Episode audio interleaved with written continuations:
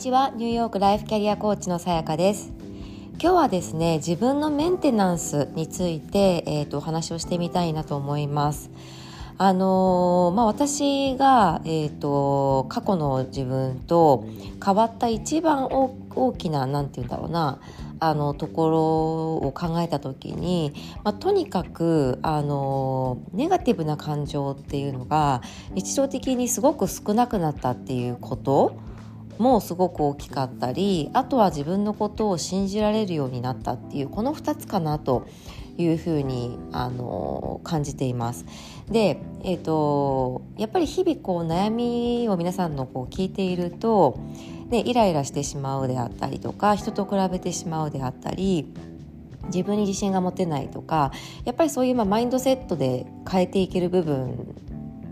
なんですよねそういうのって。であの私自身どうどういうふうに日々メンテナンスしてるかなっていうのを考えた時に、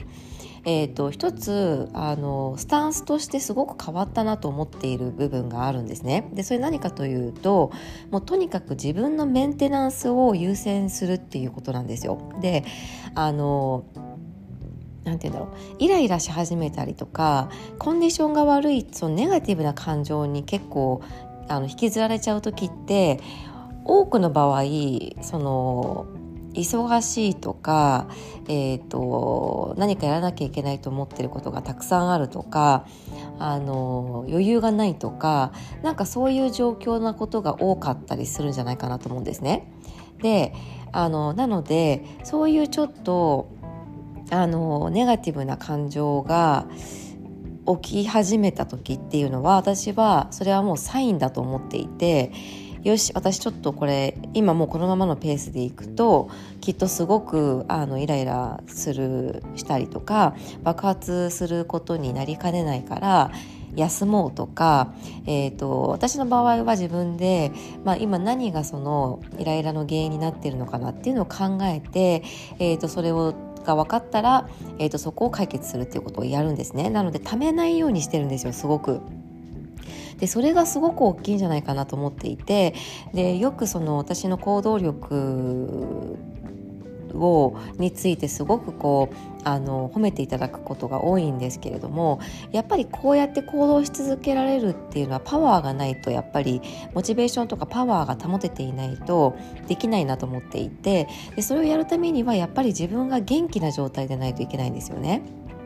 どんなにあのパッションを感じることであってももう疲れて疲弊してもう全然余裕がなかったらそれを感じることそれを呼び起こすことっていうのができないと思うんですよね。だから、まあ、できないもしくは難しいと思うので、まあ、そういう場合にも例えばコーチングを受けたりとか何かのその刺激を受けることでよしってこうモチベーション出てくることはあると思うんですけどあのそれがまた忙しくなっちゃうとシュッとこうあのしぼんしぼんでしまうみたいな、まあ、だから定期的にコーチングングを受けるっていうのはすごくよくてあの必ずその前に向け前にこう進んでいけるようなあの仕組みっていうのがあるのでいいかなと思うんですけどそうじゃない場合にやっぱりどうしてもこう日常に戻るとあのやるべきだと思うことがあの出てきてそこにこう時間とかエネルギーを取られて気づいたらなんかすごい疲れちゃってるみたいな状況になることが多分すごく多いんじゃないかなと思うんですね意識してないと。そうで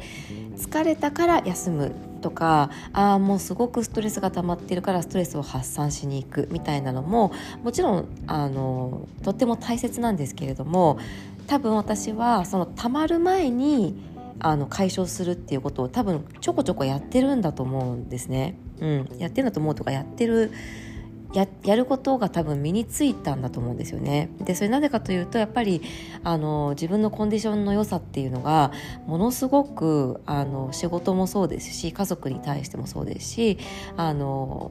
人にこう何かを提供するにあたってのパフォーマンスに影響するっていうのをすごい感じるので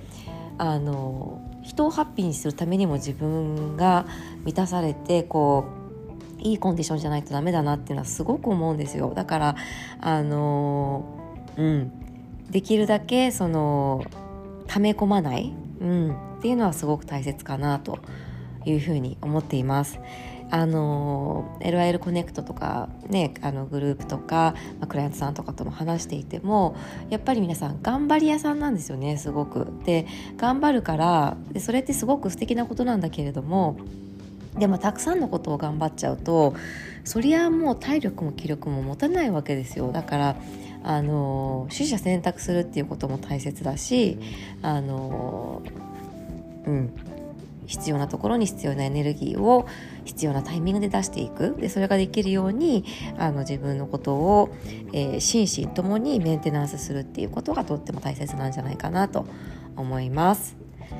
はいそれではですね、えーと、今回も最後まで聞いてくださってありがとうございました。いかがでしょうか？あ私なんかちょっと溜まってるなと思ったらですね是非あの早め早めの解消をあのしていっていただけると、えー、いいんじゃないかなと思います、